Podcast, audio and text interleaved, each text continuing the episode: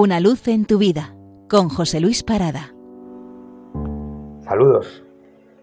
Hoy, 12 de diciembre, se celebra en México, Estados Unidos, gran parte de América, Filipinas, en otros lugares del mundo, la festividad de la Virgen de Guadalupe.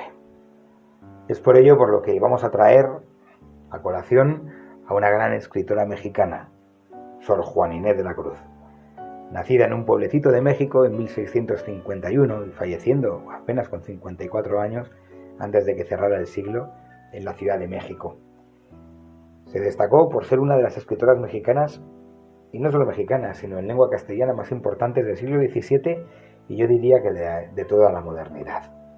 Se decía que solo con tres años ya era capaz de leer y de escribir, y muy pronto se codeó con la intelectualidad de su época, pero con 16 años ingresó en el, convento de las Carmelitas Descalzas de México y más tarde en la Orden de San Jerónimo, de donde ya no salió. Es cierto que eh, se comenta que mm, su entrada en el convento tuvo que ver con, su piedad, sin lugar a dudas, pero también con el deseo de tener una vida intelectual mm, potente, algo que era más posible para una mujer viviendo en, un convento bien, que dedicándose a las labores domésticas. Pues bien, vamos a traer con, motivo de la Virgen de Guadalupe, de la Guadalupana, pues tres poemas de Sor Juan Inés de la Cruz. La primera de ellas, que se llama Resuelve la cuestión, eh, habla sobre mm, esa, bueno, una parte de la poesía de Sor Juan Inés de la Cruz que es muy interesante y habla de la relación entre los hombres y las mujeres. Eh, y en este caso dice lo siguiente. Que no me quiera Fabio al verse amado, es dolor sin igual en mi sentido. Mas que me quiera Silvio, aborrecido, es menor mal, mas no menor enfado.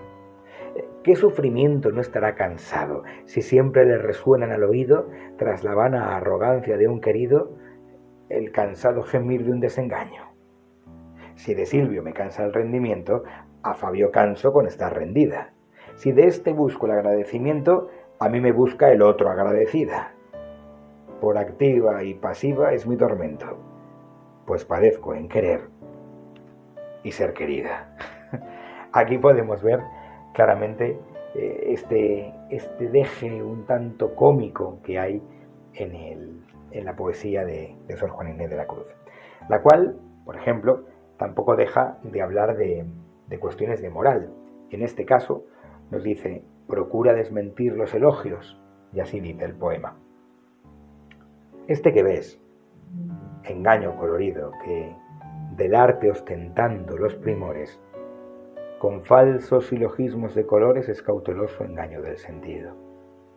Este en quien la lisonja ha pretendido excusar de los años los horrores y venciendo del tiempo los rigores, triunfar de la vejez y del olvido. Es un vano artificio del cuidado.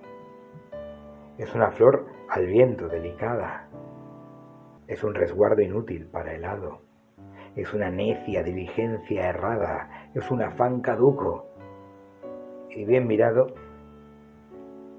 es cadáver, es polvo, es sombra, es nada. Así pues, al final nos damos cuenta que, que la poesía es capaz de abordar pues cuantas, cuantas cosas estén ante Él.